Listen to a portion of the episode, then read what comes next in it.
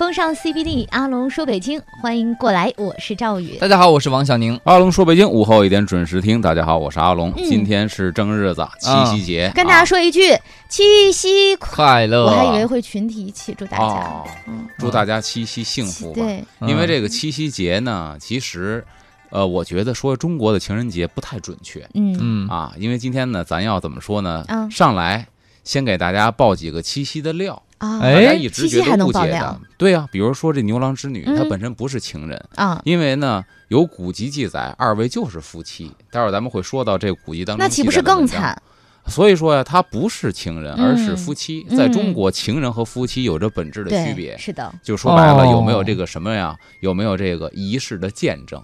有了这个见证之后，你才是夫妻。没有这个见证，如果你私底下眉来眼去，互有好感，互诉衷肠，那个可以算是情人。但这俩不算，他已经有这个怎么说小红本了。认证。嗯说白了，那会儿没有红本。哦，我一直以为已经被他们认证了。是就是苦苦的一对苦命鸳鸯，然后不能结合，然后就靠鹊桥相所以说呢，人家是两口子。嗯那么情人节呢，哦情人未必是两口子，所以呢，嗯在中国，呃，应该正月十五更偏向于咱所说的情人节，嗯因为正月十五花灯会，对吧？嗯大放花灯，这个时候呢，少女同志也可以出来嗯逛逛街，看看花灯。嗯，少男也出来逛街看看花灯，互相呢可以看一看，就是说嗯，白了，上街去相另外一半儿哎，啊，这可以算是那会儿，比如说什么偶遇啊，嗯在这个时候会发生，嗯，这就属于是可以算情人节，对吧？嗯然后呢，这牛郎织女鹊桥会，七夕这一天，对吧？这二位都知道。刚才小宁说，二位是一个苦命的鸳鸯，嗯对嗯，吧？你何出此言呢？都这么说，都说那个就是呃，这个两个人啊啊，然后呢就是不能结婚，然后呢其实已经结婚了，相思成疾，嗯然后呢就是每年的这个鹊桥啊，然后喜鹊搭个桥，对让他们相会一解相思之苦。啊。然后你觉得他苦在哪儿？苦在就是俩人结婚之后不能相见，也见不着面，所以说呢，今天为什么要咱要报七夕的料呢？这也是嗯大家长久以来的误解，啊，因为在七月七号这一天，俩人才能见一回面儿。对啊，嗯，下回见面什么时候啊？明年七月七啊，明年七月七。嗯各位都看过《西游记》吧？嗯《西游记》这个孙悟空的师傅唐僧被妖精逮了之后，他向天求助，嗯让托塔李天王收了那个妖精。为什么呢？说这妖精是你的闺女，因为曾经托塔李天王救过一个啊，那个白耗子。对，嗯后来呢，下去说这个这个要去救这个唐僧，然后呢，托塔李天王觉得孙悟空误解他了，嗯所以命人把他捆上了。孙悟空在天庭闹就不下去，嗯，结果太白金星来了，说别闹了，这天上一天可是地上一年啊！嗯，你再不下去，莫说你师傅，连小和尚都生出来了。嗯孙悟空把这绑一松下去了，记住那句话：天上一天，地上一。年那换句话，牛郎织女是天天见。啊，对不对呀？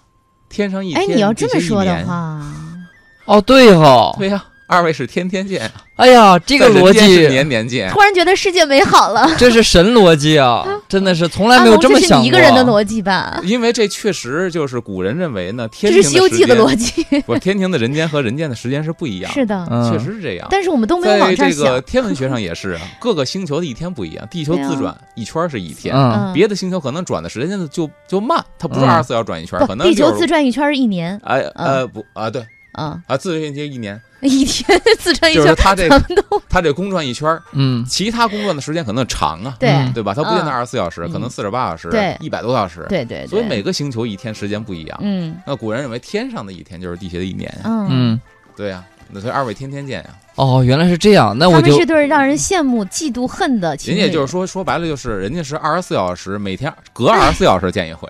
那我就能啊理解了。现在我们看电视剧，什么《花千骨》哈，里面的就是会仙术的人呢，都是嗯就驾着这个仙剑，嗯，嗯踩着一个宝剑就可以飞过去了。是，那其实也是一种法术嘛。那鹊桥也是一种法术，嗯嗯是不是啊？哗，这鸟都搭成了一个桥，他们见嗯，这也是他们每天可能夫妻之间相见的一种方式。对，这应该它不算不算法术，这是一个美好的一个传说。嗯。嗯，因为咱知道鹊桥不就喜鹊搭上的桥吗？嗯。嗯，但喜鹊不可能飞到平流层去，对吧？啊。飞得太高了，对，所以说它是一个美好的愿望。对，嗯。那么咱们在这个史料上找一找古人对这一天所有的描述啊，像《淮南子·天文训》里边说：“嗯。七夕乌鹊填河成桥，渡织女。”就说到了这一句话，其实解释的就是老百姓民间说的鹊桥会。嗯，但是它形容的什么呢？是乌鹊，也是喜鹊啊，嗯填河成桥。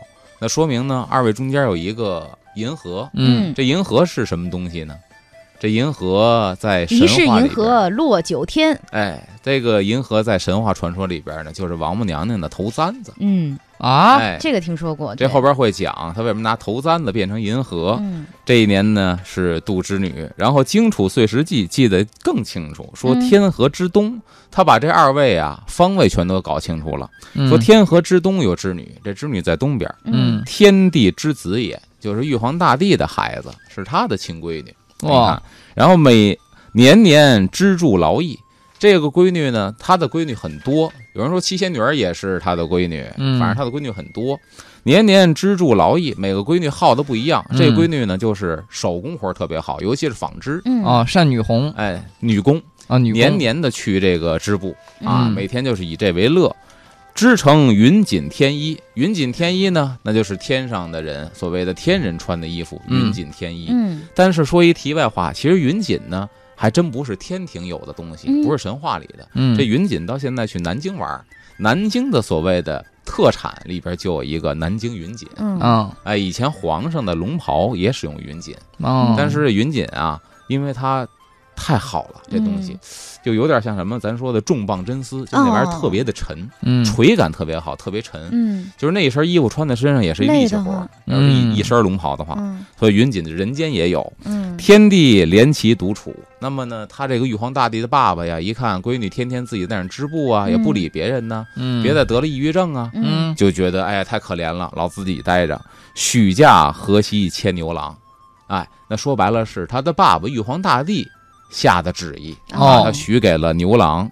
哎，婚后啊，废岁废之任，嗯。也就是说呢，结婚之后呢，他就把这个手工活给废掉了。每天两口子亲亲我我，就不再织布了。嗯。天地怒，把他那玉皇大帝爸爸给惹急了，嗯。责令归河东，为每年七月七日夜渡河一会。嗯。就是把他爸惹急了之后呢，拿银河隔开，你俩每年只能见一面。其实，在天庭就是二十四小时见一面，嗯。你该织布还得织布，这是《荆楚岁时记》里边关于七夕的一种记载。哦。等到了民间的记载就更有意思了，嗯。民间老百姓呢总会附会一些其他很好玩的故事。对。说牛郎呢本身是一个人间的小伙子，嗯。嗯。以放牛为生，那嗯时候就算牧童吧，长大了算牛郎。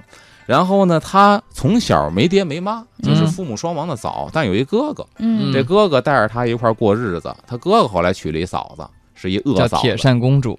那是牛魔王，娶了一个恶嫂子，嗯对这个牛郎非常的不好，天天非打即骂去刁难他。嗯。然后有一次呢，就想把他赶出家门，因为他哥哥对他很好啊，他嗯。老觉得这弟弟是一个累赘，嗯。就想一馊主意，给他九头牛，说你多咱们放出十头牛来，你再回来。嗯这牛郎就放牛去了，九头牛放出十头牛去，哪有的事儿啊？再一看，九头牛全是公的，没戏。嗯 你等下小的都没戏，嗯正在这个草地上发愁呢，飘然而至一老神仙嗯啊，白发白须，说那个这山后头有一头牛，但是一病牛，你要愿意救它呢，你就能凑够十头牛回家。嗯这小伙子非常的善良，赶着牛群没有冯巩啊，就是牛群到这个山后头，看他果然卧了一头病牛，嗯就把他也牵着带回了哎家正好，石凑够头十头，然后精心的去调养这个病牛。嗯病牛后来好了，啊体壮如初了。嗯那么后来他这个嫂子呀，经常设计去陷害他，但是嗯每次呢，都是这个通人性的牛提前预知给解围了。嗯。哎，牛看在眼里，就以其他的方式提醒牛郎不要去上当，不要去受害。这是有贵牛相助，对嗯，直到他嫂子觉得这事儿不行了嗯，就明挑了吧，说我们家养活不了你，你走吧。嗯。这牛郎最后什么也没要，说这个牛啊，我就要一头，就是当年我救回那一头，嗯我要带走。嗯，等于他就成了牛郎，牵哦着牛，溜溜达达的没事儿干就来到河边儿，正好河里边啊一群姑娘洗澡，嗯。哎呦。但这群姑娘可不是人间的姑娘，哦，这群姑娘是天蜘蛛精上的。那必须得躲在大石头后面看啊。我记得蜘蛛精那那你还集也是拿一耙子挂在树上？也是一群蜘蛛精在洗澡，对，那是妖。嗯这个呢是天上的天女儿，嗯这里边其中有一个就是今天说的织女。嗯嗯哎，然后呢，这个被人发现之后，人家腾云驾雾回到天庭，就这织女看上这小伙子了，嗯嗯哎，就想以身相许。哇后来呢，天庭一看什么呢？老百姓说什么？天庭的人和人间的人，他不是一个层次的人，嗯是不可能在一起的。嗯小伙子呢要追上天庭，被这个王母娘娘就刚才说了，一道银簪拔下来，挥手一扔，嗯在天上形成一道银河，把俩人隔在银河的两边啊，每年七夕见一次，这是民间给的一个传说。嗯，其实这也是体现出了当时的一个观点是什么呢？嗯不同阶层，不要说人天上和人间，门当户对，哎，就是人间的两个人，嗯。如果不门当户对的话，也不行。也很难走在一起。对。哎，所以你看没，这个比方说那会儿还有一个什么呢？这嗯一个自由恋爱的问题，嗯，好像在中国的古典文学里边，自由恋爱的结果没有太好。哎，还真是，卓文君司马相如，嗯。嗯。梁山伯祝英台，嗯。对吧？然后说人妖恋白娘子许仙，嗯。再说这个天上仙女儿跟人间的这个牛郎织女、冬泳七仙女好像结果都是很凄美。对。对。之所以凄美，就是不完美嘛，所以叫凄美。嗯。就是那个时候反映出了封建社会那种阶层的严严密，太严密了、嗯。啊，不能跨了一时半步。哎，是，呃，好，时间第一时段到了，对，咱下一时段回来说说这一天咱应该干点什么。好呀，我们路况消息之后再次回来。风尚 CBD，阿龙说北京，欢迎回来，我是赵宇。我是王小宁。大家好，我是阿龙。今天咱们话七夕，刚才嗯说了这个七夕的由来，哎然后呢，再说一说这个七夕呢都干一些什么。嗯，呃，咱们国家现在呢，把这传统节日的假呀开始放了。对啊，若干年前这个端午是要放假的，嗯中秋要放假，但是七夕没放假，嗯，有可以唱一下这个假日办。七夕七夕可以放，因为在唐朝七夕这一天是要放假的，嗯，也是因为大唐盛世，这唐朝的节呀特确实多哈，哦嗯。哎，动不动就放个节，嗯。天热了不上班了，嗯。天冷了不上班了，过七夕人家也不上班，起风了不上班，下雪了不上班，这一年都甭上了。这《新唐书》里边说什么呢？织染署立于七月七日祭祝，就是说呢，织染署是宫廷里边嗯。专门给皇上家织布染布的这么一个机构。嗯。嗯。那么他们这个机构呢，你想跟织女就有一个必然的联系。嗯。说白了，嗯。那就相当于自己的祖师爷，自己行业里边的佼佼者。嗯。到这一天了，织女跟牛郎要相会了，嗯所以我们这个织染署呢也不上班了。啊，但是这一天是有活动的，就是祭祝，就是怎么呢？干嘛呢？就是那个我们织布的机器，啊嗯这一天要对这个机器，他说祭祝祭，拜是吗？你可以说是祭拜，也可以嗯说什么呢？休息一天，维修维修机器，修机嘛，对，休息 啊，礼拜二下午检修机哎，就是这个意思。嗯这一天是要休息的。嗯那么民间的女孩要干什么呢？这一天呢，主要都是啊，少女或嗯少男过这个节日。啊但在少年的这个集体里边呢，也是主要是少女过这个节日。嗯嗯这一天，首先少女的要洗梳具，梳具就是嗯女孩嘛，嗯都要拢一拢头发呀，嗯梳妆盒打开之后那么多的家伙事儿，嗯这一天呢要把这堆家伙事儿给清洁清洁。嗯因为咱也知道七月七，六月六，嗯上次咱们讲到洗晒节，对，因为其实喜晒最早的这个日子定的是七月七，嗯。后来呢嗯。慢慢唐宋之后挪到了六月六，嗯。那就甭管怎么说，其实有打六月六到七月七都是喜晒的好日子。嗯。哎，商铺呢要喜晒自己的这个压箱底儿的，嗯。嗯。什么皮货店要洗这个皮呃这个晒皮袍子，嗯。嗯。什么这个租这个那个婚婚庆公司，嗯。啊。现在说婚庆公司，呃，给那结婚用的轿子喜轿仪仗啊，也要拿出来晒。嗯。那么作为一个少女来说呢，嗯，她的家当啊，她最重要的梳就是梳子啊。妆台这一堆东西，对，这一天要好好清理一下嗯。啊啊，洗梳具。这是七月七号，嗯。啊，这个节日到今天来说，女孩其实也可以这样做，因为嗯喜欢化妆，到现在这是女孩一直没变的这么一千古个。不变。啊，而且从天气上来讲的话，热了一个夏天，现在微微有一点点凉意的时候呢，嗯。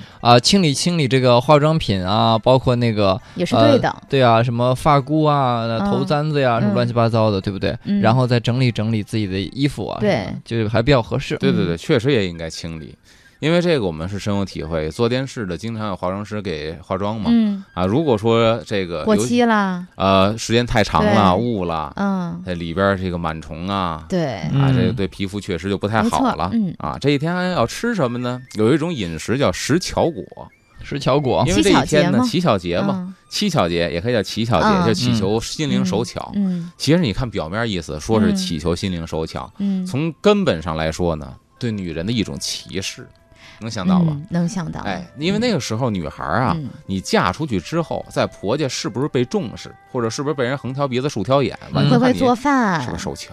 织布，哎，就干叫女工刺绣嗯。啊，浆洗缝做嗯。这些个，看孩子做饭，嗯。这些都是以前女孩必须得会也。就是放现在这社会啊，大部分姑娘估计嫁过去都是受瘪合格。受气的，对。对，嗯。那会儿现在这个搁在以前都得算是大户人家的小姐，嗯。嗯。就是出嫁之后也带四个丫鬟那种。嗯，可是现在呢，都属于是呀，什么叫什么什么的命，什么身的什啊么命，小姐的身子，丫鬟的命。对，你知道吧？嗯。以前只有大户人家的小姐可能不会这些东西，但人也会别的呀，嗯。嗯能会琴棋书画呀。对吧？嗯，那个时候呢，她不会这东西很麻烦，为什么呢？她会殃及到自己娘家的妈，嗯。啊，你没教养，嗯从小你妈没教过你，嗯。所以很惨的那会儿，女同志。哦，哎，嗯，你什么都得会，所以他得乞巧。嗯当我不会的时候，或者我这学艺不精的时候，我就祈求我这个这个织女嗯能够给我心灵手巧的这个本事，嗯其实也是一个心理的寄托。那么食巧果呢，也就说白了，就吃完这东西啊，我也可以心灵手巧。嗯这巧果怎么做呢？北京岁华记》里边记载说，七夕宫中最重。嗯，那么这宫中呢，对这个还比较重视。嗯世上卖巧果，人家设宴，儿女对银河。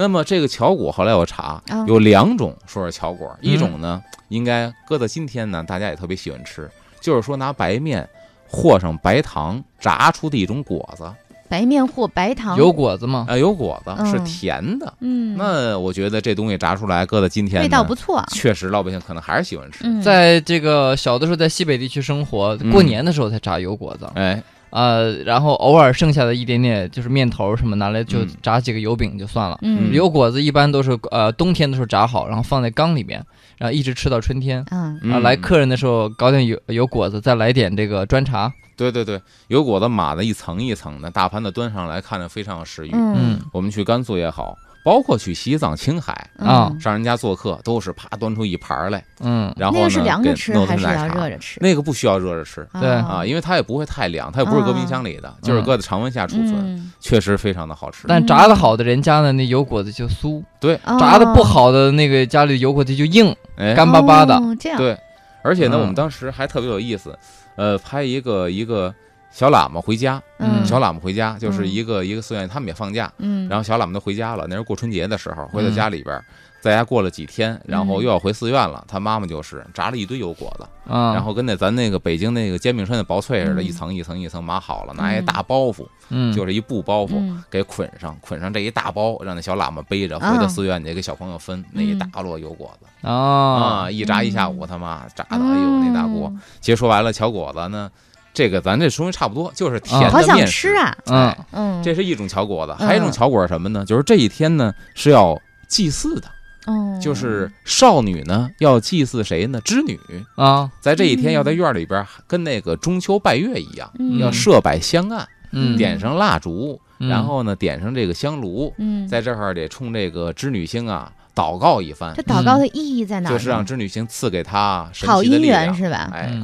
我不是好心远，是心灵手巧。哦，心灵手巧还是奇巧，对，借我借我一双慧眼吧。吧。对，那么他在祭拜这个织女星的时候，他要摆贡品。嗯。那么古人还有一种巧果，就是贡品撤下来，这些瓜果梨桃也算巧果，哦，就是供奉完了织女，然后你再吃这个，嗯，你也可以变得心灵手巧。明。白了，哎这是寄托美好的寓意。对，嗯食巧果。然后还有一个习俗是七夕必干的习俗，嗯咱们今天的女孩也可以去干。古时候叫染指甲，今天叫美甲。哦，那个时候今天姑娘们可以有一个非常合理的理由。嗯，啊，名正言顺的我要去做美甲。做美甲，跟你男朋友那个年代，那个年代染指甲肯定不那个年代叫现在这种凤仙花或者叫凤仙草，这个东西啊，还都不用说那个年代，你我的母亲那个年代，也做他们小时候都用过。用的没有指甲油，都是凤仙草，哎，那个是不是用完了以后，嗯那个手手上都能染上颜色，能染上颜色。嗯是吧？凤仙草它是拿那花儿，那把把那个花，把那个摘下来枝儿、花枝儿、花瓣那个枝儿给它掐出来。哎，不是掐，不是掐我还真见过干过这个事儿的。我就是啊我小时候见过，我小时候嗯特有意思，还有那胡同里大姐姐，比我们那大个几岁的，嗯甚至小十岁那种，人家还在玩凤仙凤仙花把那花儿摘下来之后呢，得加白矾，啊，哎，拿那个蒜嗯臼子，得把那刷干净了，捣蒜那蒜臼子，嗯得把那刷干净了，嗯把那花儿搁在那蒜臼子里，兑上白矾，这白矾能固色，嗯去捣，捣完之后捣成泥儿，捣嗯成泥儿那个汁儿就出来了，然后呢就拿着棉签棍儿啊，啊，蘸着那个往这指甲盖上抹，哦一抹，哎，就能上色待很长时间。哦，十个指甲抹完之后呢，就是晾一会儿，这这这，我们就我们老开玩笑啊，这爪子支棱着了，以前我们支棱爪子，不干别的了，就等它干。但那个时候应该说这个染指甲只能染手指甲，因为嗯脚也见不得人嘛，对对对你染了也白染。嗯，嗯嗯，赵宇终于找到了一个合理的理由。以后有人问说你怎么又去做指甲了？说我这叫做尊重传统文化。哎今儿个今儿个 可以，广大的女同志可以了，跟自己嗯男朋友说啊，我要钱，我要染指甲去。嗯 然后呢，嗯当时还有一个特别有意思的传说，我记得嗯特逗。说到年底的时候，一般染指甲我没染过啊嗯，不会只坚持到年底吧？坚持不到，对吧？因为你的新指甲长出来的时候就很难看了。但那个时候嗯，呢，有一个说法，就是说呢，你指甲如果坚持到年底还能看见有残余的红色的话嗯，嗯你给那老眼昏花的老太太看指甲，能治老眼昏花。啊。当然，这是一个这是一民间特别无厘头的传说啊嗯。啊，这种传说很多，说这个还能干这个事嗯，这是染指甲，在七月七号。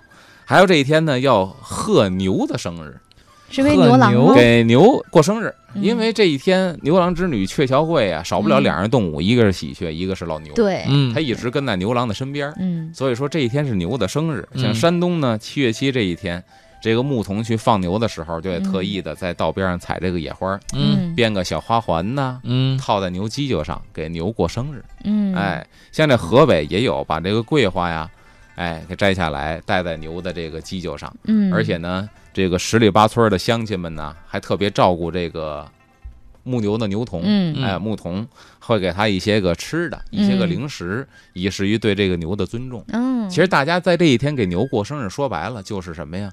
一种老百姓的悲悯之心，可哦怜这个牛郎啊，嗯一年才能见媳妇儿一面，对所以对他的同情之心，引发了这么一个牛的生日。嗯哎，这一天呢，乞巧也是这一天必干的事情。嗯，蹊跷。乞巧的这个方法方式特别的多。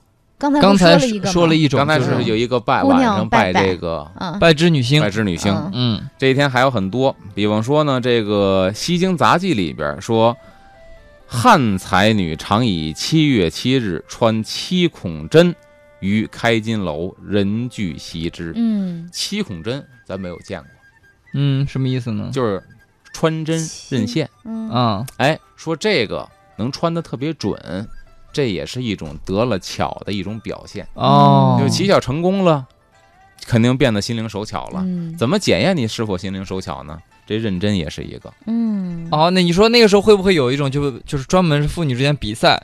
比如说一个大院子里面所有的女的都出来，然后嗯呃，比如放十根针，嗯，谁最先把十根针都穿到一根线上面，谁就算赢。极有这可能，因为他这古籍记载穿七孔针，我没有见过七孔针，嗯。我只是理解，这是我个人理解啊，会不会是七根针？哎，因为七根真是七个孔，一个真正有七个孔，我觉得这是不太现实，对，在当时这个冶金的这个能力来说。嗯。这是你说的一种，还有一种呢，山西有一个特别的习俗，是吗我在山西的风俗志上看过这个，嗯。我觉得特别惨无人寰，啊？惨绝人寰。嗯。他呢是把这个小姑娘啊，也是为了玩呃游戏嘛，嗯。乞巧的游戏，把小姑娘啊一堆姐妹们，嗯。然后说谁先乞巧，你先乞巧，把她拿过来之后，啪按在炕上，嗯。拿大棉被给她把脑袋给捂上，嗯这不就缺氧了吗？嗯外边还拿铁盆、拿木棍子冲这被窝当当当当当当当当敲铁盆。嗯，你想外边有嘈杂，然后捂大被窝里又缺氧，嗯过一会儿差不多了，把被窝一撩，这人缺氧就懵了。嗯，然后趁你这懵劲儿，赶紧把针和线给他，然后趁着蒙劲儿认真认进去了，你就乞巧成功了。哦没认进去，你蒙着呢，那你就是乞巧没成功，嗨，就是这玩的比较大，你知道吗这制造难度啊，这是对对这有危对对，险性。哎，嗯这一天是这个穿针乞巧，嗯然后呢还有什么呢？还有这个浮针乞巧，也叫嗯飘针乞巧。这个飘针乞巧呢，它是这一天先要打一碗井水，嗯打一碗嗯井水呢，咱都知道水表面是有张力的，嗯但是这个水刚开始不用，那个时候井水啊，这个嗯盐碱度比较高，嗯。所以呢，你要在这个太阳底下晒，嗯。晒一会儿之后，像这天大太阳一晒，你会发现盐碱度比较高的水会形成一层水膜，嗯。嗯。哎，这水膜很有意思。以前要说这个走这个怎么说呢？当时郊游嗯。没有什么这个，你喝不起茶馆的话呢，嗯。或者很多茶馆是街边的这个野茶馆，嗯。它那个水呢水质不是特别的好。你要是不喝茶，就要问一碗井水的话，那水它会结一层水皮子。嗯但你是把水喝拿来就喝的话，会又苦又涩。嗯但是你想喝到比较甘甜的水，怎么办呢？把那个水皮子漂掉，先把它晒，晒完之后哦水皮子可以剥掉，或者呢要根麦秆儿，嗯，跟吸管似的，啪插在水里从底下喝，哦，这水呢就比你刚打上来喝呢稍微的甘甜一些，哦，这样哦，形成一个水皮子。那么嗯水皮子形成了，扶针七巧，下一步该怎么办呢？嗯，咱时间点到了，咱下边这一节回来告诉大家怎么扶针七巧。好关，注一下交通路况，一会儿回来。风尚 CBD，阿龙说北京，欢迎回来，我是赵宇。我是王小宁，大家好，我是阿龙。嗯刚才说这扶针七巧，其实咱们刚才这个中间这个片花这个嗯也介绍扶针七巧了，对吧？是，刚才只说了一碗井水打上来，太阳底一晒，盐碱度高会生形成水膜。对嗯形成水膜是为了让它的张力更大，能承载这根针。嗯，要一根针呢飘在水面上，确实非常的困难。对，然后把一根绣花针，很轻巧、很细的绣花针，轻轻地搁在水皮儿上，嗯它能够浮在上边，嗯赶紧的。因为太阳照着它呢，你想啊，大家都有这概念，这个嗯针如果浮在水上呢，肯定碗底儿会形成一个影子。对，但是呢，就因为你针呢，它不是有张力吗？嗯嗯它陷的在水面上，它陷的深或者浅，它底下的影子会不一样。嗯那会儿人也特别有意思，就观察这个影子，它也是发挥想象力。这影子能像什么呀？嗯其实有时候可能什么也不像，嗯，但你必须发挥想象力。如果影子像朵花儿啊，哦，对吧？你就七巧成功了。像朵云呐、你就七巧成功了。像根棍儿啊，像个棒槌啊，就说明你很笨，哦，你没有七巧成功，就完全发挥想象力，甚至于得自己给自己找辙。你看我这个不像棒槌，比棒槌憨，这像一个云朵，得给自己找辙？明白了，嗯，哎，有的这针都扶不住，嗯，嗯，因为有的时候那水张力不够，扶不住，怎么办呢？他找别的，找麦苗，掐嗯。一个细细的麦苗当针浮在这水面，嗯。这可以浮。更轻，嗯。然后在水底下看这影子是什么样的，嗯。嗯。就告诉自己有没有乞巧成功。啊，这是浮针乞巧，嗯，还有一种叫观云乞巧。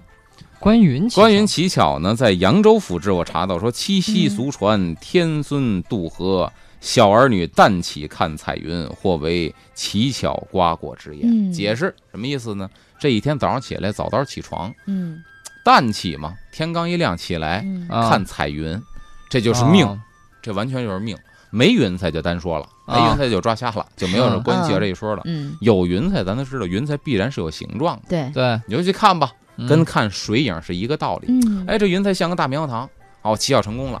这云彩像个云彩，我就要成功了。明白了，这就是棒槌，又不成。功这，就考你一个姑娘的想象力，嗯，是吧？这姑娘说：“哎呀，你看，呃，说姑娘姐妹们过来，你看那儿，那像不像一个就是大的一个马车？那后面像不像很多的随从和那个仪仪仗？你看，你看，你看，王母娘娘出行了吧？哎呀，这是最大的巧了。对，七巧成功。嗯我觉得这有点自欺欺人的这个架势在里边有点儿，嗯嗯你刚才一说这看云彩，我想起了我前两天发一微博，好多人回应，就是说你还记得吗？咱小时候有一种东西特流行，叫三维画、三维立体画，嗯就是乱七八糟一堆，人家告诉你得看啊，得看啊，啊，有的告诉你得对眼儿，你看见没嗯有？这一老鹰在飞，有人说你得在二十厘米的地方就看一啊个点对，有一些特定的条件，慢慢的移动，嗯慢慢移动，看出来了吧？就好多人会附和，对对对，是一老鹰。我反正我说实话，嗯我打第一天流行这个到现在，我从来没看出来，我也不知道看出一帮人怎么看出来的。我们都看出来有了，看出来，你看出来过嗯？啊？没有骗阿龙？反正我真没看出来。我也没看出我觉得这有点像那关云七巧那感觉似的。这是关云七巧，还有呢，就是蜘蛛七巧。蜘蛛七巧这也是听天命的事儿，嗯啊都是听天由命。这个心灵手巧的姑娘怎么办呢？心灵手巧的姑娘会拿纸、拿棍儿，自己糊一个小房子儿。啊哎，有的那个古籍当中的七彩楼，嗯，说这这糊还不是一层，是一个楼。嗯那我觉得这个太心灵手巧了。你这不蹊跷，他也心灵手巧。对呀，对啊。能拿这个纸跟棍儿糊一七彩。但是我小的时候哈，我插嗯句题外话，小的时候我们不是爱玩那个就是打枪战嘛，小学小学生呃有这个弹弓弯成的一个枪，嗯有的是自己家里拿木头给削了一个枪，嗯 有的呢是就是直接一把玩具枪。嗯我见过很震撼的是什么呢？就有男生哈拿纸，纸就是我们知道给它卷成个棍儿，它就是枪管儿。对呀、然后叠一个挂历纸，对对对，然后叠一个手小手枪。嗯，可以的。但是真正厉害的男孩是怎么呢？他能叠出来一拼就是拼接一个机关枪。嗯可以。哎呦，，我就觉得那个就像跟你说的这个女孩叠出来一个七层的小房子似的。但是她得中间拿根棍儿穿着，前面啊是一棍儿，我见过。我们拿那个那个挂历纸叠过王木盒子，啊得但是得拿棍儿穿那枪筒，才能把那个把儿和前面那弹夹给穿上。嗯，我见过这个。那这姑娘呢，把这个给糊一个七彩楼，嗯糊一小房子，然后呢得去逮蜘蛛去。嗯啊说白了，那会儿的姑娘不能怕虫子，或者那会儿要乞巧的姑娘不能怕虫子。那完了，你也逮一个蜘蛛，我完了嗯，它就起不了巧了哈。对它可以关针呢，可以关关云呢我，用别的哦方式，用别的嗯方式，不怕虫子的，逮一只蜘蛛，啪扔在这个小纸房子里，嗯把小门一关，就等着。第二天打开门看，这蜘蛛如果在这个房子里边结了网了，你乞巧成功了。哦。哦，啊，他要没织网的话，听天由命，您就太惨了，您就还是比较笨，哎，我在想，是不是就是说嗯。织女织女，就是说，就是蜘蜘蛛。变的，那还是蜘蛛精啊。然后还得分，如果说俩人糊小房子啊，逮俩蜘蛛啊，你的也结网了，我的也结网了，就比。嗯。谁的网越密实，就谁比谁更巧。哦，哎，有的这个那正好我逮这两只蜘蛛，今天累了，啊都没织网，不想织那么多，那俩笨姑娘呗。啊，然后呢，还有这个比较不心灵手巧的，嗯。手比较笨的，糊不了这个小的七彩楼，这样古籍记载的怎么办呢？啊，拿一小盒也可以，嗯拿一小盒子逮一个蜘蛛，啪放在小盒里，把盒一关，等嗯，第二天把盒打开，看看蜘蛛是不是在盒里边结网了。这拼蜘蛛呢？对，也是以此嗯当成一乐儿，是蹊跷。哎，我觉得挺好玩的，听着，哎，其实这蜘蛛啊，嗯在民间挺有意思，嗯。就老百姓对它呢是又爱又恨，嗯。很很奇怪。对，在这个端午节五毒里边有蜘蛛，嗯它是毒虫，特别不好。咱们什么挂什么菖蒲啊，引这个雄黄啊，都是避这些毒虫的，对嗯对吧？嗯但是呢，这蜘蛛在北京话里边呢，又叫喜蛛，嗯，或者中国很多地方都叫喜蛛，嗯。也叫喜子，嗯。子就是儿子的子，喜子，这个是蜘蛛的意思。嗯，如果说你出门，夸房梁上一根一个蜘蛛丝下来，歘啊，掉了一蜘蛛，这叫抬头见喜，啊。你，今儿有好事儿，哦。就是看见蜘蛛跟看见喜鹊是一样喜庆的事儿。嗯但是呢，你这么喜欢它吧，等到年底来二三扫房日的时候，扫房子，嗯，看见蜘蛛网全给挑了。啊，今儿你说到底喜欢还是不喜欢？耗子也是一理。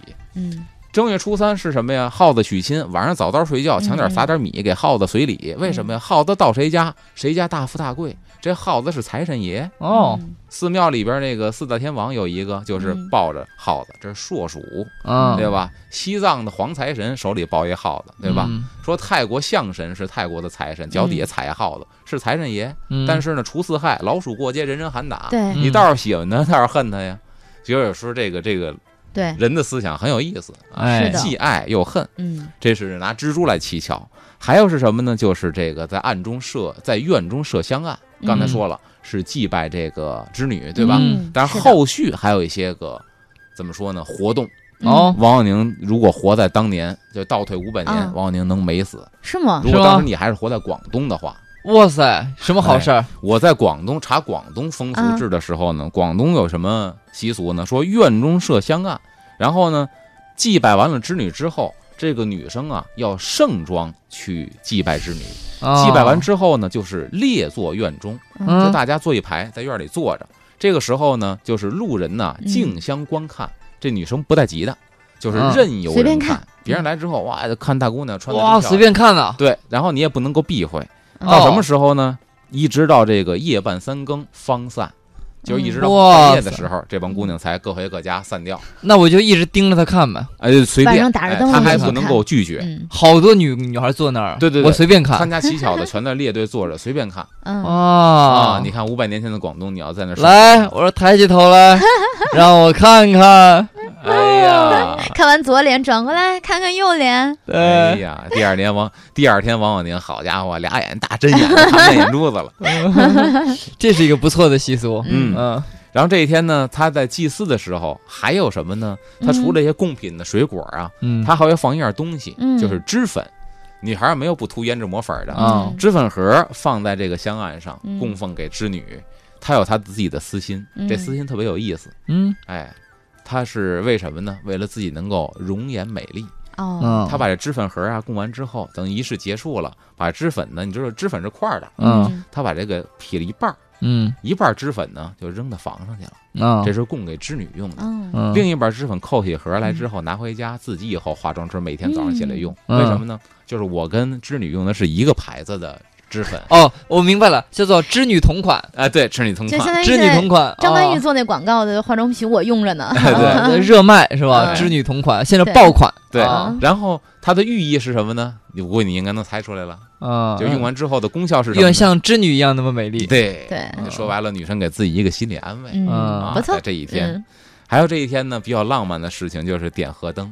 嗯，这点河灯呢，是从这一天在以前民俗一直会延续到，在不久的，应该是今天七月七吧，下个礼拜下个礼拜咱们要讲到的中原鬼节，嗯。因为哦。鬼节放河灯嘛，啊，鬼节放河灯也是莲花灯，但是呢也有所区别，但是不同寓点灯意吧？寓意不一样，嗯。点灯的寓意不一样，但是从这个时候一直会延续到中元节，都要点灯了。啊嗯这个灯呢，也是有的怎么说呢？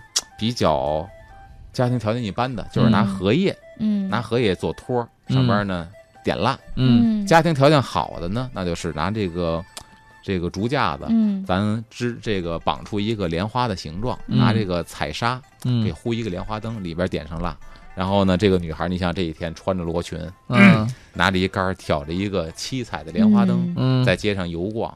嗯，这对面碰见王小宁，惨了。啊 嘿嘿，我帮你放吧，不是，我说等一下，请留步，姑娘，先不要走，放什么河灯？我让我看看你这灯。哎呦，这灯好，这灯做工精良拿着灯的，手也不错。这手也不错，小手嫩白。哎呀，再看看，手上这张脸更不错。哎呀，真是我呢，自我介绍一下，我这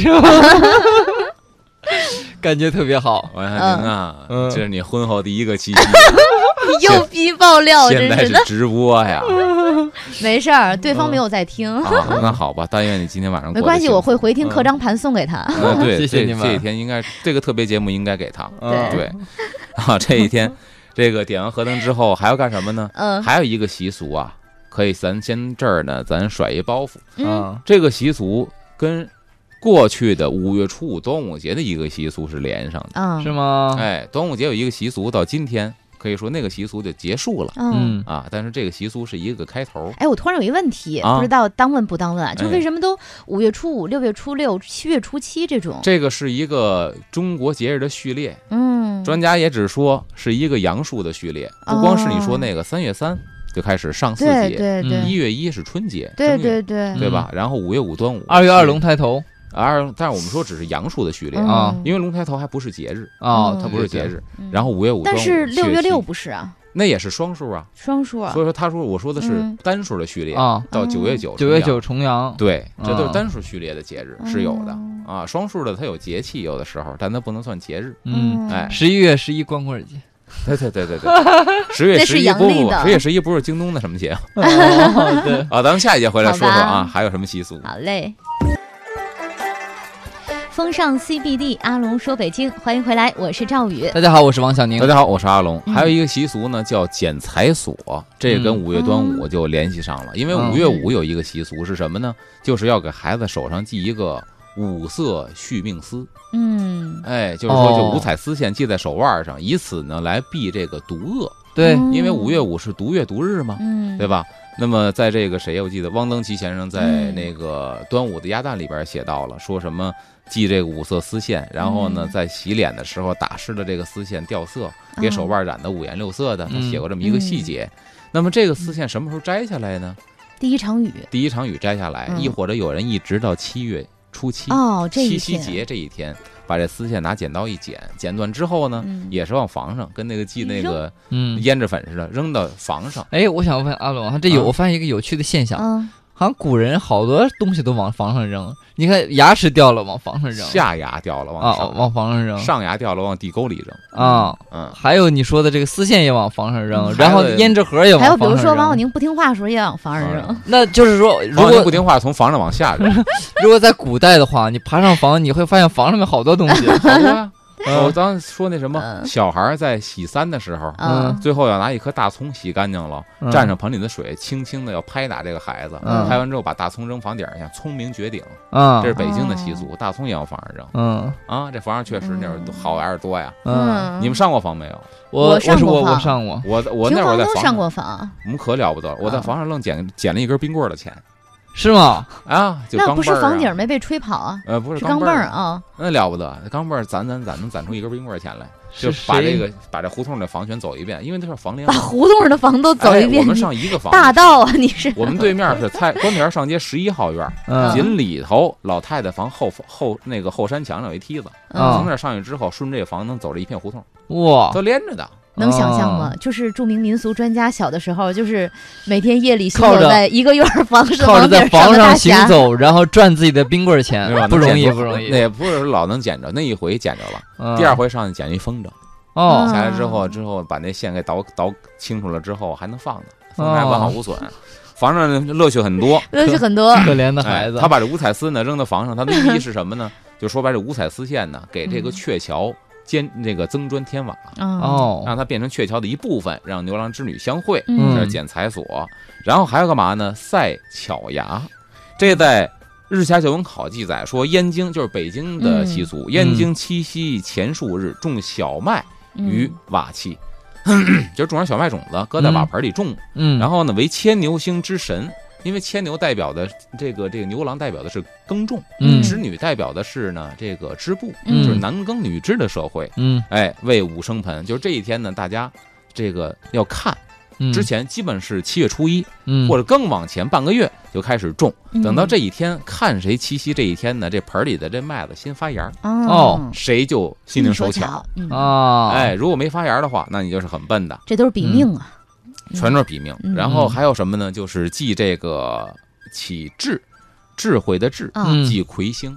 啊，魁星，哎，这一天呢，这个呃学子们记魁嗯星，为了自己能有一个非常高的一个智商、嗯一个智慧。嗯，魁星是不是你以前讲过？好像是长得挺丑的，但是那个学习好。他跟谁特别像？钟馗。嗯哦钟馗为什么捉鬼？钟馗也是考中了，嗯然后呢，当时科考制度的不公平，嗯，造致他没有金榜题名，嗯。一气之下在御街上撞死了，就是撞死在台阶上了。嗯。然后变鬼之后呢，变成了一个大鬼，专门整治那些阴间嗯作奸犯科的小鬼，所以他是捉鬼的。嗯。那么魁星也是长得是奇丑无比，但是文采是非常的棒。嗯。考中之后就因为相貌丑陋，结果呢被那个黑暗的制度给耽误了，没有金榜题名，最后也是自杀了。嗯。自杀之后呢，升天变成了一个天神，就是魁星。，嗯，然后主的是智慧，因为他学习特别好，嗯所以咱们都说什么这个魁星点斗，嗯对吧？都去祭拜，说是能够高中三元。嗯，哎，那么这一天呢，也是祭拜魁星，哦，可以让自己这个嗯家里边的孩子学习能够好。嗯嗯这一天的官俗也有，官俗这一天呢是皇上家的了。哎哦估计在皇上家怎么玩呢？得让正宫皇后出来，嗯，那是后宫之主。皇上陪着正宫皇后，在一个楼台之上，嗯。先设摆宴席，在这儿啊吃饭饮宴，吃差不多了，令其他的嫔妃，你看都是皇上媳妇儿，待遇就不一样了。嗯。您嫔妃比皇后差等级就不是一点了，嗯。你们下去。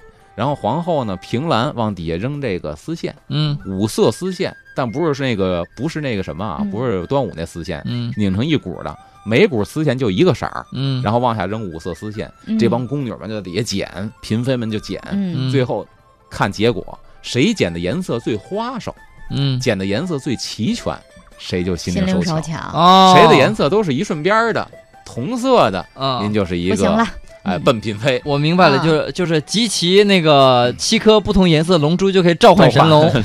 小悟空嗯啊！嗯这一天呢，太平御览里边还有一个特别，用现在话说呀，有点无稽之谈的一个习俗，但是不妨说出来，让各位姑娘听一听，主要针对姑娘的。嗯七月七日午时，就是这一天中午已经过了，嗯。嗯，然后呢，取生瓜叶七枚，就是瓜藤上去摘叶子去，嗯。甭管什么瓜，只要是瓜叶子，摘嗯七枚，直入北堂中向南立，就是你们家还得有北房，嗯。得进北房，然后一转身面朝南站在这儿，嗯。以示面叶，就是拿这七片生瓜叶子呀嗯擦脸，当即灭矣。